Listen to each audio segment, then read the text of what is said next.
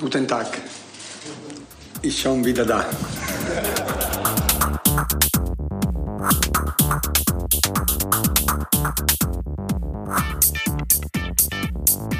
90 Minuten Hardcore. Echte Gefühle.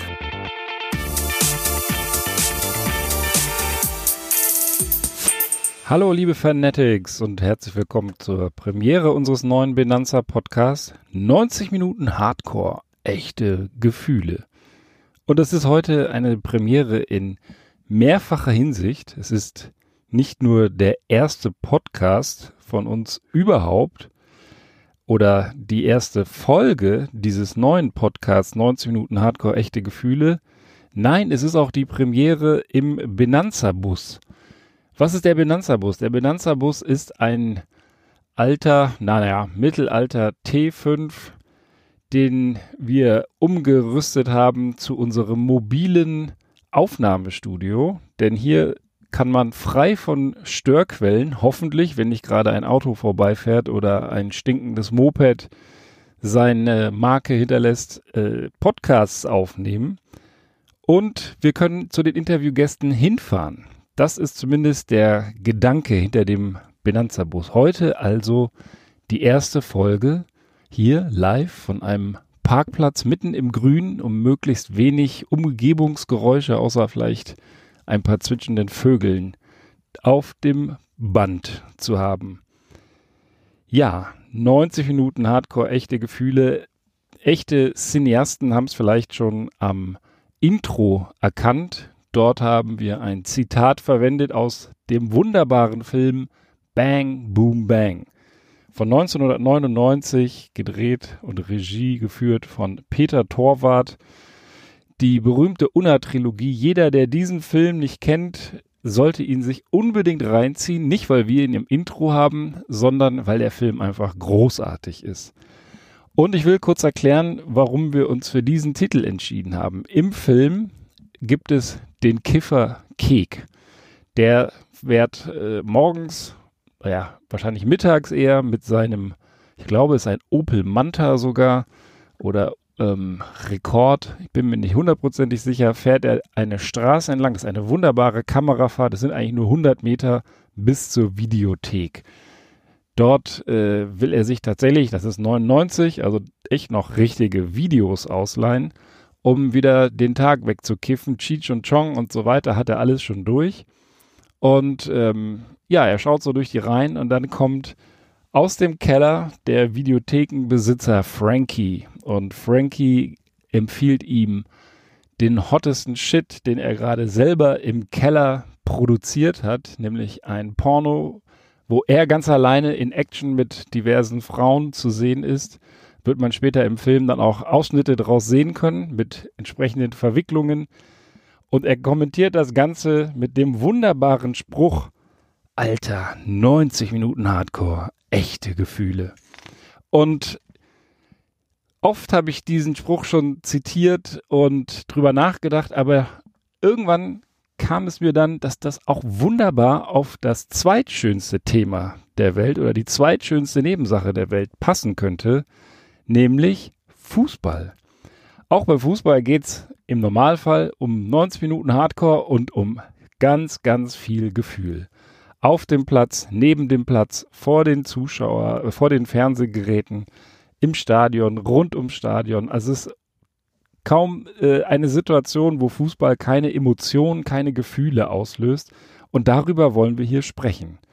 Wir wollen reinschnuppern in die Welt des Fußball, aber nicht äh, im Sinne einer Sportschau, die auch wiederum schon für tolle Gefühlsausbrüche gesorgt hat, sondern im Sinne eines äh, Podcast, der so ein bisschen hinter die Kulissen schaut oder in die Herzen der Fußballfans oder vielleicht auch der Fußballhasser. Also auch solche Emotionen wollen wir uns hier geben, wollen wir uns hier anhören. Und dann natürlich auch mit interessanten Gesprächspartnern später ähm, in den weiteren Folgen die Thematik von verschiedenen Seiten beleuchten. Also könnte man beispielsweise ja auch mit Spielern sprechen, mit Fußballkonsumenten sowieso, mit Fußballfans, mit den Trainern, mit den Schiedsrichtern, mit Eltern. Auch die sind zu krassen Emotionen fähig, wenn man mal sonntags auf den Ascheplatz geht und sich anschaut, was da teilweise abgeht. Holla die Waldfee, das ist teilweise nicht mal jugendfrei, obwohl auf dem Platz sechsjährige Knirpse stehen. Ja, auch vielleicht eben Leute, die mit Fußball nichts am Hut haben oder die das Kotzen kriegen, wenn sie das Thema Fußball überhaupt nur hören. Wir wollen es wirklich ganzheitlich betrachten im Laufe der Zeit und von verschiedenen Seiten beleuchten und natürlich auch äh, möglichst viele interessante Menschen hier zu Wort kommen lassen.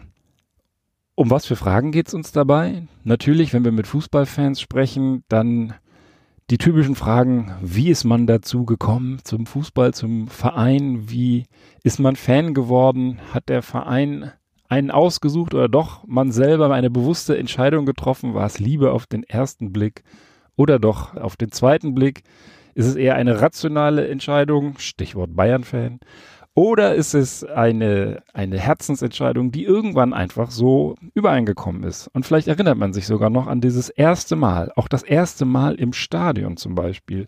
Viele Leute sagen ja, dass sie von ihrem Großvater, Vater, Bruder, Freunden mitgenommen wurden in ein Fußballstadion und dort dann das Herz höher schlug als der Verein und die ganzen Stimmungen auf den Rängen auf einen niederprasselten. Das war das große Ereignis, wo dann die Liebe zu diesem Verein entstanden ist und vielleicht auch nie wieder weggegangen ist. Vielleicht hat man sich aber auch entliebt.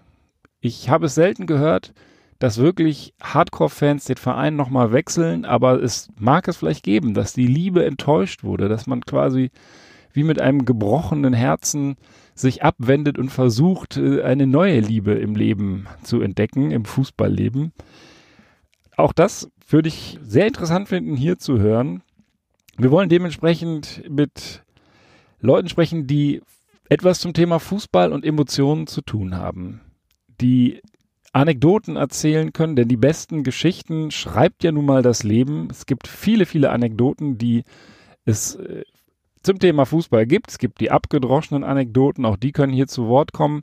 Und es gibt natürlich die ganz persönlichen Anekdoten. Ich will später auch noch ein, zwei erzählen, die mir so beim Fußball gucken passiert sind. Und im Laufe der Zeit werden wir hoffentlich noch viele, viele weitere solche kleinen Geschichten sammeln. Wir wollen aber auch berichten von Groundhopping-Touren in anderen Ländern, anderen Stadien, irgendwo, wo man vielleicht einfach wirklich einigermaßen neutraler Zuschauer ist und sich dann ganz, ganz neuen Eindrücken gegebenenfalls hingibt. Zum Beispiel war ich vor einigen Wochen in Japan beruflich und hatte dort die Gelegenheit auch zum japanischen Meister Kawasaki Frontale zu gehen. Und ich muss sagen, ich war völlig geplättet, was da abgeht im Stadion. Das ist natürlich jetzt kein Südamerika, aber stimmgewaltig und vor allem sangesgewaltig wie kaum in einem anderen Stadion schon mal gesehen, weil es durch die Bank Hardcore die ganze Zeit durchgesungen wurde. Das gibt's vielleicht noch in den alten englischen Stadien, aber ich habe es in Deutschland lange nicht gesehen, dass wirklich ein ganzes Stadion oder mehr als die Hälfte des Stadions so laut mitgesungen haben. Das fand ich, fand ich einzigartig und auch darüber möchte ich euch hier nochmal berichten und vielleicht auch ein paar Tonschnipsel präsentieren. Und wir wollen natürlich auch euch zu Wort kommen lassen, die Zuhörer. Wir wollen eure Kommentare einbauen. Wir wollen natürlich gerne Hörerbriefe, sagt man das? Hörerbriefe hier in die Sendung bringen und natürlich auch eure Anekdoten zum Besten geben. Und gerne, wenn ihr mögt, können wir euch auch in die Sendung hier direkt einbauen. 90 Minuten Hardcore, echte Gefühle ist ein Podcast für alle, für jedermann, frei nach dem Benanza-Motto Podcast zum Mitmachen. Also beteiligt euch, meldet euch und vielleicht kommen wir dann auch mit dem Benanza-Bus direkt zu euch und machen ein kleines Interview. Aber legen wir erstmal los mit der ersten Episode Auftaktspiel. So ist sie betitelt. Und in diesem Auftaktspiel bin ich ganz alleine in diesem Benanza-Bus. Ja, denn ich habe mir gedacht, ich interviewe mich sozusagen erstmal selbst und den Fußballfan in mir.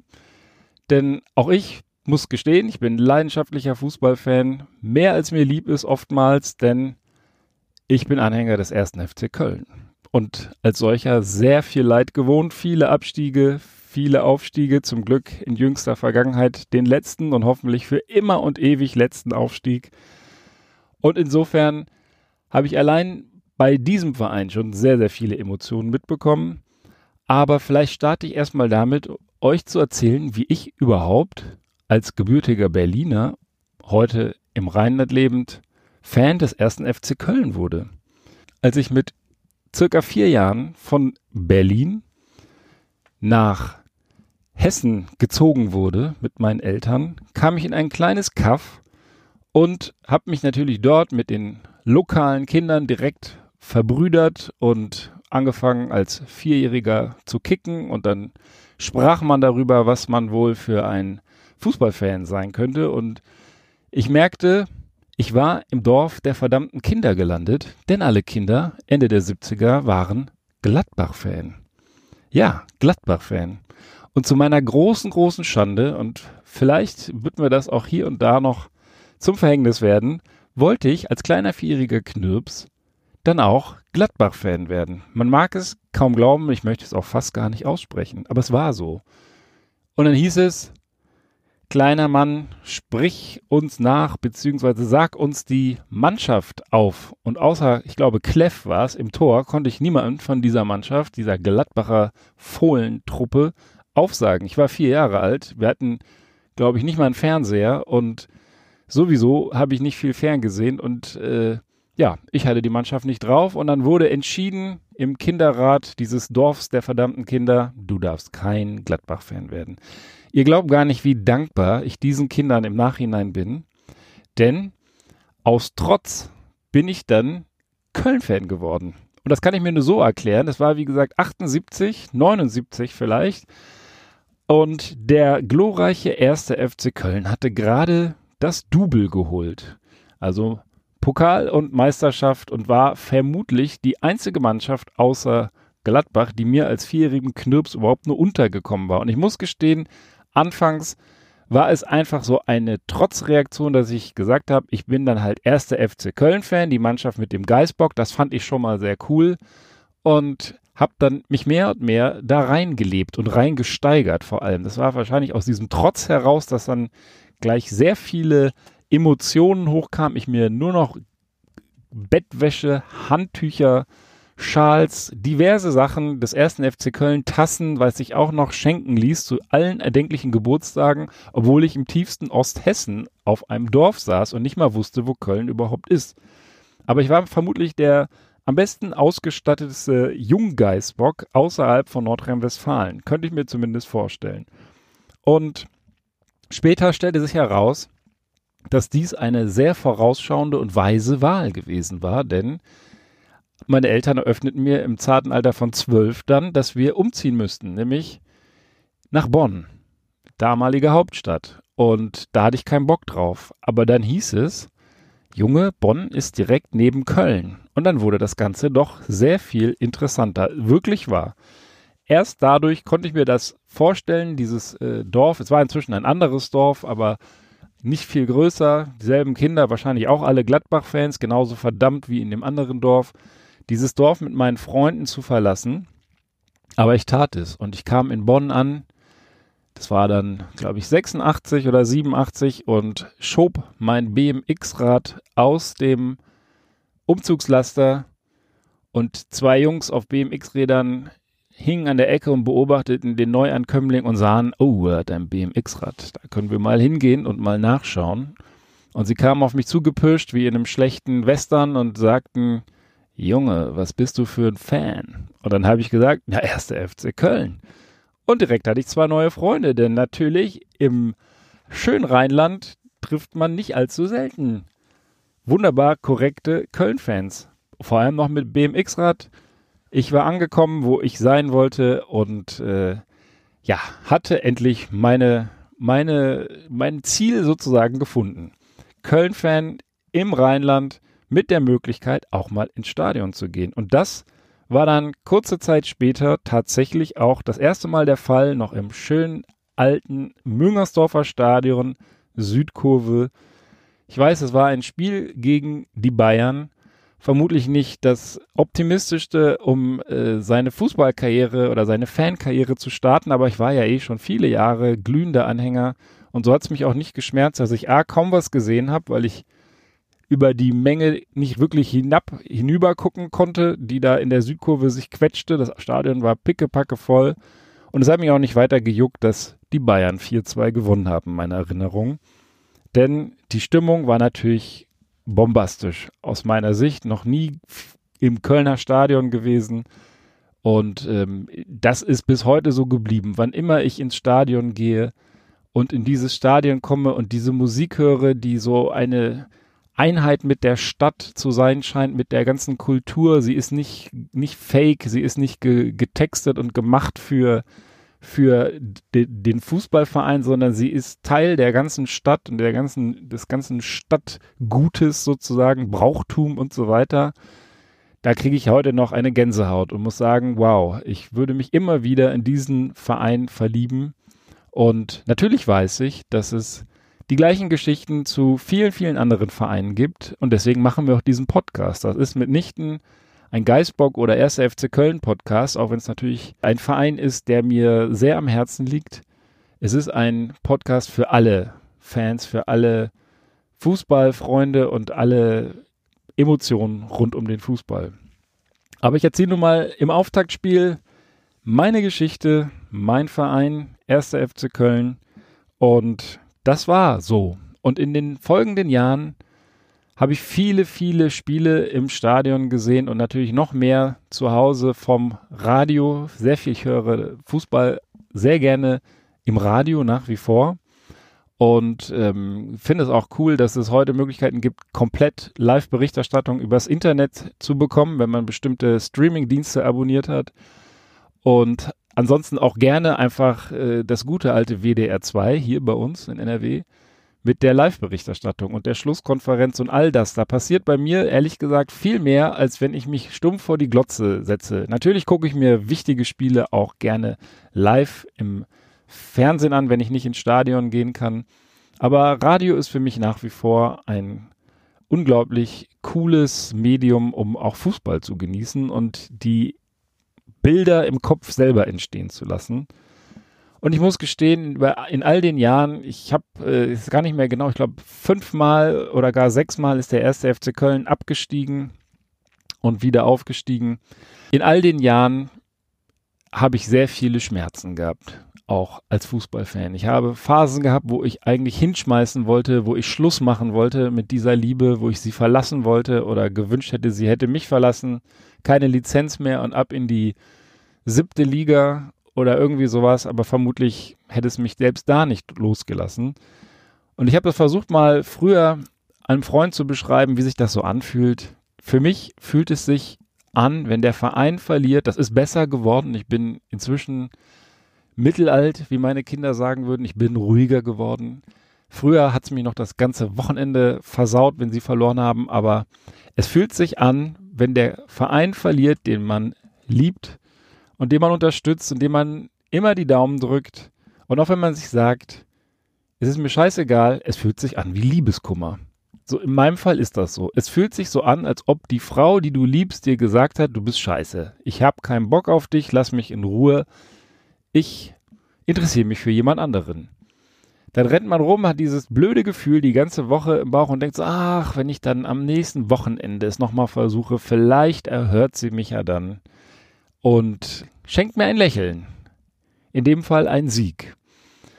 Und auch das war in bestimmten Phasen über Monate oder zumindest Wochen nicht vergönnt als Fan dieses Vereins, aber trotzdem gibt es dann halt die anderen Momente, die Kantersiege, die Aufstiege, die Momente, wo dieser Verein nach 25 Jahren wieder in den Europapokal einzieht und dort mitmachen darf. Die Folgen dieser Saison waren zwar leider nicht so gut, aber dieses Gefühl, mit völlig wildfremden Leuten sich in die Arme zu fallen und zu feiern, dass man es wieder geschafft hat und wieder die alte Stärke vielleicht aufleben lassen könnte. All diese Hoffnungen, Gefühle, Gedanken, die sind einfach einmalig. Ich kenne sie bei nichts anderem außer vielleicht aus der Liebe tatsächlich. Und ähm, insofern finde ich, ist es ein ein guter Vergleich. Nochmal zurückkommt auf Bang Boom Bang, da geht es zwar nur in Anführungsstrichen um Sex oder Pornofilme, aber wenn man sozusagen dahinter das damit verbindende Element Liebe, Beziehung, Zweisamkeit vergleicht mit dem Fußball, dann passt es. Dann passt es für mich auf jeden Fall, denn es ist wie eine Beziehung zu dem Verein, in meinen Augen zumindest. Und wenn ich auch sehe mit meinen Kumpels, wenn wir darüber schreiben, wenn, wenn das Gespräch äh, geführt wird, wenn man aber auch mit wildfremden Leuten ins Gespräch kommt, wenn man im Stadion neben Leuten sitzt, die völlig ausrasten, denen die Halsader schwillt, weil ein Fehlpass gespielt wird, dann muss da etwas sein, was tiefer geht als das reine Konsumieren einer Sportart, wie man das vielleicht bei anderen Sportarten tut. Es ist, es geht einfach richtig tief. Es, es trifft einen Nerv, einen, einen Liebesnerv, der empfindlich ist, der äh, zu Übersprungsreaktionen führt, wie bei einem Kumpel vor vielen, vielen Jahren, der bei einem Fehlpass, ich habe es eben schon angedeutet, bei einem Fehlpass des etwas unglücklich agierenden Christian Springer aufsprang. Ein friedfertiger, ein friedfertiger Mensch, ein ganz lieber Kerl. Aber wenn man ihm ins Stadion ging und er guckte es sich an, er wurde rot, er sah diesen Fehlpass und er sprang auf, seine Halsader schwoll an und er schrie aus voller Inbrunst, Springer, du Arschgeburt der Hölle. Das werde ich nie vergessen. Dieses Springer, du Arschgeburt der Hölle. Das muss man sich erstmal ausdenken. Das kam so aus ihm rausgeschossen. Und die Inbrunst, mit der er es auf den Platz geschrien hat, war so überzeugend, dass ich mir sicher bin, dass Christian Springer heute noch schlecht schläft, wenn er an diesen Fehlpass denkt, weil er, weil er diesen tobenden Menschen oben, damals schon Südtribüne, nicht mehr Südkurve, diesen tobenden Menschen hören musste. Das ging durch Mark und Bein und äh, die ganze Reihe links und rechts musste lachen über diesen, über diesen Wutanfall. Und sowas gibt es in jedem Spiel fünfmal, allein in unmittelbarer Nähe, vielleicht allein bei einem selber, je nachdem, je nach Tagesform und je nach äh, Performance des Vereins. Und das ist einfach unglaublich. Ich liebe das im, im Stadion, vor dem Fernseher, in der Kneipe, egal wo, die Leute ausrasten zu sehen und auf den Fernseher eindreschen zu sehen, Bier durch die Gegend schmeißen zu sehen vor Freude oder vor Verzweiflung, Tränen fließen. Beim ersten Abstieg dieses von mir sehr geliebten ersten FC Köln war ich live im Stadion und sah allen Ortes die Tränen, die den Leuten aus dem Gesicht liefen und mir selber vermutlich auch, weil man damit einfach vorher nicht gerechnet hatte. Später stumpft man ab, aber in dem Fall damals hat es noch richtig, richtig dolle wehgetan und auch natürlich jeder andere Abstieg hat wehgetan. Es ist wie Liebeskummer. Es ist wie ein Laufpass zu kriegen von jemandem, dem man eigentlich, dessen Aufmerksamkeit man eigentlich haben möchte und sie einfach nicht bekommt. Ja, das ist Fußball. Aber Fußball ist ja viel mehr als das, auch für mich. Fußball ist ja äh, ein gesellschaftliches Ereignis. Besonders interessant finde ich Fußball-Weltmeisterschaften, wenn auf einmal eine ganze Nation, nach der letzten WM wahrscheinlich nicht mehr so, aber eine ganze Nation zum Fußballfan wird, außer ein paar Fußball-Grumpies, die sich dann verkrümeln, die sieht man dann nicht mehr und auf einmal ja, so ein Wir-Gefühl vielleicht auch entsteht, wenn man beim Public Viewing seit der WM 2006 ja äh, sehr populär und auch wirklich, muss man sagen, ein, ein cooles Event, wenn es nicht zu groß ist. Also ich äh, stehe nicht auf diese, auf diese Massenveranstaltung, aber Public Viewing, so schön Bierbänke, Biergarten, sowas, das ist unglaublich cool, wenn, wenn alle Leute da mitfiebern. Es ist, es, es hat einfach, ähm, es belebt einfach auch das Leben generell. Und sowas, sowas mag ich. Sowas gefällt mir am, am Fußball auch, dass es die Menschen zusammenbringt, dass es Menschen ja auch miteinander sozialisieren lässt und Menschen einfach vereint. Zumindest für 90 Minuten. Für die 90 Minuten Hardcore und die echten Gefühle, die dabei entstehen. Das ist ja die große Stärke dieses Sports.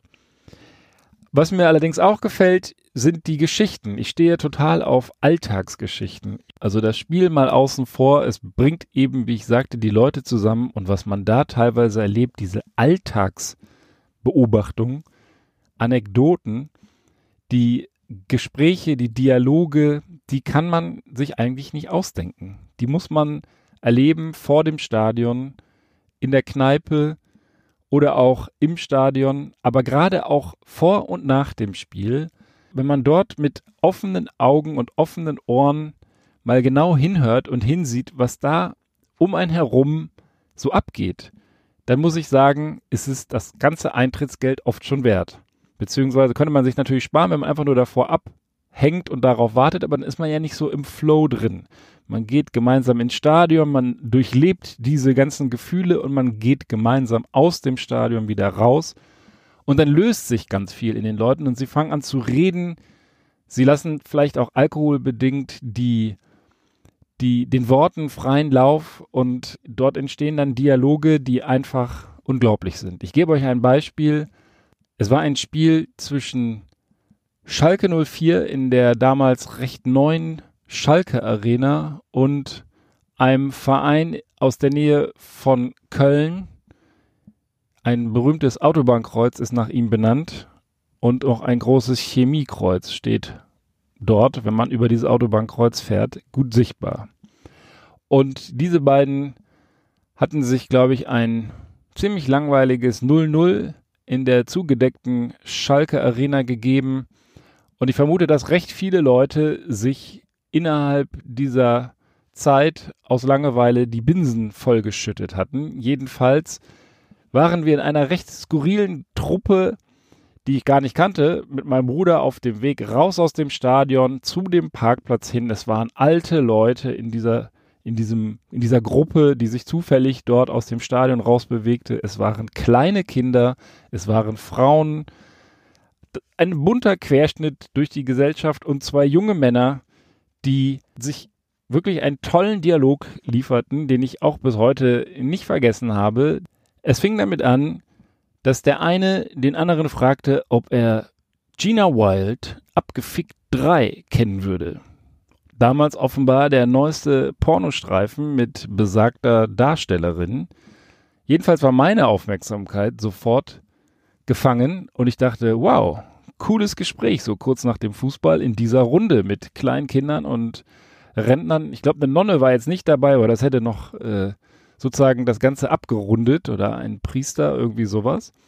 Jedenfalls völlig ungeniert unterhielten sie sich über diesen wunderbaren Streifen, den ich bis heute leider nicht kenne, aber der gut auch zu Bang Boom Bang 90 Minuten Hardcore echte Gefühle fassen könnte. Der Film dort heißt übrigens Eingelocht. Das habe ich euch eben verschwiegen.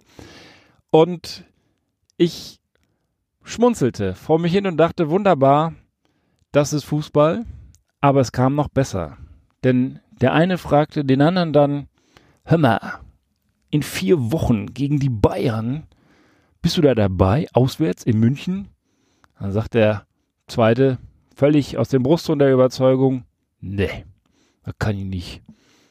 Dann sagt der erste wieder, ja, hör mal, was machst du denn da? Dann sagt er, ja, da bin ich am Ficken. Und dem bekam ich fast nicht ein.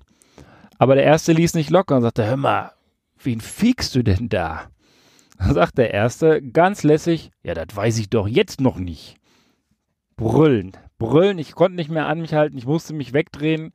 Denn außer mir und meinem Bruder, der war noch mit dabei, schien das niemand groß zu wundern, dieses Gespräch. Und ich habe gedacht, wow, geil. Auch das muss einfach, muss einfach zu diesem Thema Fußball irgendwo dazugehören. Das ist nicht, weil es jetzt um dieses eine Thema geht, aber das sind Gespräche, die sind einmalig. Die liebe ich am Fußball, auch das Vor- und Nachgeplänkel. Ähnliche Geschichte, um euch zu zeigen, dass ich mich vielleicht doch revidieren muss, wenn ich sage, in diesem Podcast geht es nur um die zweitschönste Nebensache der Welt, denn scheinbar hat Fußball doch mehr mit Pornofilm und Sex und der schönsten Nebensache der Welt zu tun, als ich eingangs sagte und dachte, war nämlich in Nürnberg ein Pokalspiel des ersten FC Köln auswärts gegen Nürnberg.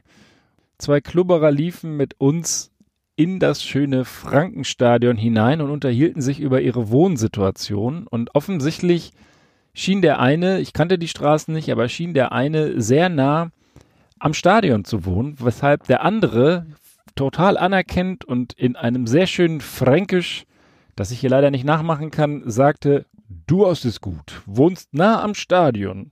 Wenn ich nach dem Spiel noch in der S-Bahn sitze, bist du schon am Ficken.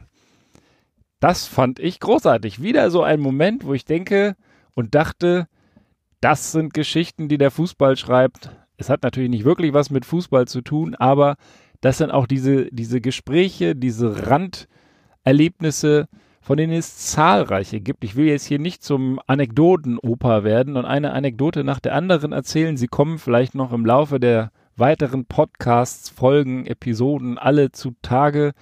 Und vielleicht habt ihr ja auch solche, solche Erlebnisse, die ihr hier beisteuern möchtet.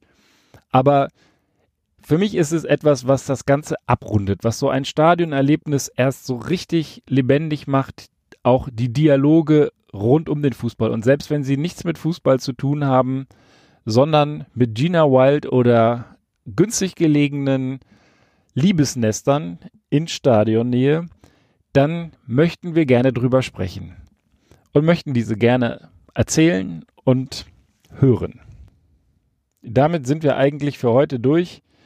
Wenn ich das Ganze auf den Punkt bringen müsste, dann würde ich und muss ich mich eigentlich den vermutlich ziemlich ausgelutschten Worten von Bill Shankly bedienen. Einige Leute halten Fußball für einen Kampf um Leben und Tod. Ich mag diese Einstellung nicht. Ich versichere Ihnen, dass es viel ernster ist.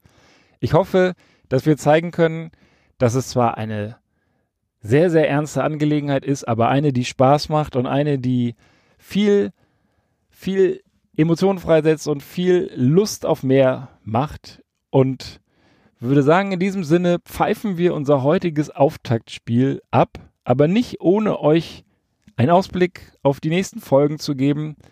Es ist geplant, einen waschechten Fußballfan hier in unseren Benanza-Bus zu holen, einen, einen Mann, den ich schon seit vielen Jahren kenne und auch seine Fußballleidenschaft kenne. Und wir wollen uns ein bisschen gemeinsam mal unterhalten, wie wir so die Gefühle rund um den Fußball sehen und welche Gefühle in uns dieser Sport auslöst. Das wird bestimmt ganz interessant. Schaltet rein. Und natürlich werde ich euch auch weitere Gesprächspartner zuführen und auch weitere Reportagen, Live-Mitschnitte und am liebsten auch eure Zulieferungen zu Sendungen hier präsentieren. In diesem Sinne beteiligt euch, schickt mir Kommentare, Hörerbriefe, eigene Anekdoten und Stories. Wir werden das gerne aufgreifen und hier thematisieren. Und bitte empfehlt uns natürlich weiter, liked, edit oder followt uns und bleibt gesund und fanatisch. Bis zur nächsten Folge von 90 Minuten Hardcore, echte Gefühle.